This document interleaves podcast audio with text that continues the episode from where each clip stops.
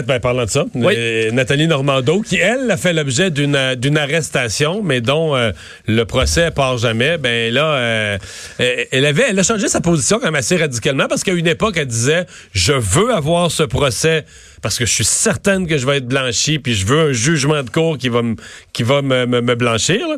Mais là, c'est plus ça. Là, elle dit c'est trop long. Ben, le temps a peut-être euh, fini par user, peut-être. Ouais. Il faut croire, si jamais elle est, effectivement, elle aurait peut-être, admettons qu'elle aurait été blanchie et qu'elle voulait un procès pour, pour, pour vraiment éliminer tout soupçon, mais que là, à un moment donné, tu te dis, écoute, ça finira jamais. Alors, exténuée, tannée, demande finalement l'arrêt Jordan.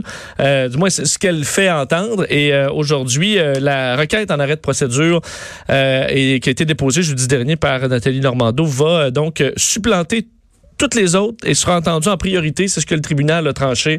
Euh, le juge André Perrault de la Cour du Québec a donné suite à cette euh, demande. Donc, des avocats qui, et bon, les cinq co-accusés de Nathalie Normando, dont Marc-Yvan Côté, euh, ont joint leur nom à cette, euh, cette requête euh, Jordan. Donc, euh, alors que le- le- la couronne, là-dedans, espérait que le juge entende simultanément la requête Jordan et une autre requête en arrêt de procédure, c'est le Marc-Yvan Côté.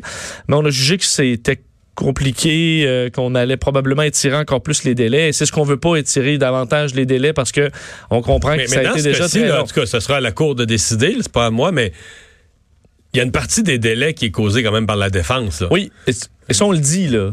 Mais euh, parce que d'ailleurs, le- c'est pour ça qu'on avait refusé au départ. En 2018, le juge euh, Perrault qui avait dit c'est complexe. Et euh, mais là, à il y a quand même une partie des délais qui, à un moment donné, était Ouais. Non, puis là, là, là, en fait, là, on est en janvier, mais le procès serait en fin d'année. Je pense qu'ils disent que quand le procès arriverait à la fin de l'année 2020, ça, on serait rendu au 57e mois là, de. Alors que normalement, le plafond, c'est 18 mois là, acceptable. Alors, ça commence à être, euh, à être long. À suivre.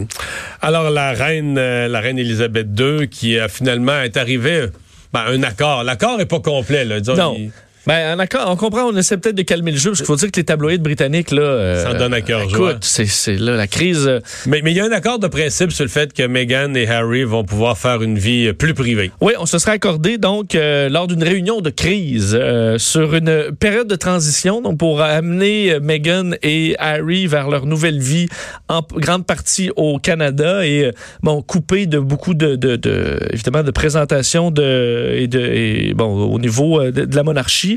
Alors euh, on sait qu'on la voit comme étant blessée la reine là, de 93 ans par tout ça. Mais là, la Mais- reine euh, n'a pas un bon trimestre, là. Euh, non non, ben effectivement. Elle n'a pas eu une bonne année 2019. Non. C'est sûr que là, euh, c'est vraiment une mauvaise période avec le euh, prince Andrew. La maladie. Dans trois mois, là, en novembre, c'est le prince Andrew. En décembre, son mari est très malade. Puis en janvier, c'est l'affaire de Harry et Meghan. Mais à la, à la limite, tu préfères que le, Harry et Meghan prennent euh, les front pages plutôt que le prince Andrew. Là. C'est moi, oui. Je pense que c'est beaucoup moins gênant. Oui, puis en même temps, il y a un petit enfant, puis ils veulent le protéger de tout ça, puis des paparazzis. Puis il y a une logique là, de Oui, humaine. Ben oui, puis quand tu vois honnêtement, là, pour ceux qui euh, te traitent Meghan Markle de tous les noms et le prince Harry de tous les noms, allez voir un peu ce qu'on dit d'eux autres sur les médias britanniques. Non, les honnêtement, paparazzis, c'est- les paparazzis qui sont après eux mais c'est de la calomnie, là. Ils vont parler à des vieux amis du primaire. Puis là, les, les vieux, vieux fr- frères d'armes de Prince Harry qui disent que qu'il a craché sur euh, euh, ceux avec qui il a combattu. Puis écoute, il n'y a rien qu'on dit pas sur, euh, sur eux autres. alors, on, et- et la reine a envoyé un communiqué, ce qui est assez rare. C'est vraiment dans les cas de crise importante, là, les, les cas exceptionnels où la reine envoie donc un communiqué en son nom où elle dit qu'elle soutient entièrement le désir, entièrement, bon, le désir d'Harry et Meghan de créer une nouvelle vie. Même si nous aurions préféré qu'il reste des membres de la famille royale à plein temps, nous respectons et comprenons leur volonté de mener une vie plus indépendante. Euh, alors là, ce qui reste à évidemment trouver, c'est le niveau de, la- au niveau de la Oui, mais dotation dans le royale. communiqué, l'une des choses que j'ai frappé, là, quand la reine parle de leur, l'avant-dernière phrase, parle de leur vie nouvelle, là, Oui, in Canada and the UK. Oui. Mais j'ai quand même accroché sur l'ordre. D'après moi, l'ordre des pays est pas banal. là. Toute cette hypothèse qu'ils vont vivre beaucoup au Canada, quand la reine le met dans sa, dans sa, ben, tu sais, la reine, oui. c'est un communiqué officiel là, au Canada et au Royaume-Uni. On comprend que le Canada est prioritaire. Ben moi, ça me Oui. sous-entend que, tu sais, écoute, la famille britannique est au Royaume-Uni, le naturel soit au, au Royaume-Uni. Pour que tu construises une phrase où tu mets le Canada en avant du, du Royaume-Uni, À mon avis, ça veut dire qu'ils vont vivre beaucoup au Canada, là, principalement au Canada. Alors, il y a la question de la protection policière aussi au Canada. Alors, ça, Qui ce paye? sera... Ouais, qui paye? Est-ce que c'est Bibi? Est-ce que c'est nous euh, via la GRC? J'espère qu'on n'a pas tout le... Temporairement, je peux toujours vivre avec, mais à long terme, ça peut pas être ça. Peut pas être ça notre... Combien, à quel point tu fournis de... euh, Qu'est-ce qu'ils ont besoin? Ça, ça restera à déterminer. Alors, il y a quand même plusieurs choses. Et on a dénoncé, c'est ce que le prince Harry et le prince William ont dénoncé. C'est les fausses histoires là, publiées comme quoi euh, ils sont en chicane et tout ça. Alors, euh, est-ce que tout ça est vrai? On comprend que ça va... Il y a des chicanes. Est-ce que c'est peut-être entre les deux, entre le côté vraiment rose de ces communiqués-là et les tabloïds qui montrent que tout le monde se tire les cheveux? Euh, mais c'est pas une période facile euh, au niveau de la monarchie britannique. Écoute, à être Harry, je m'en irais aussi, là.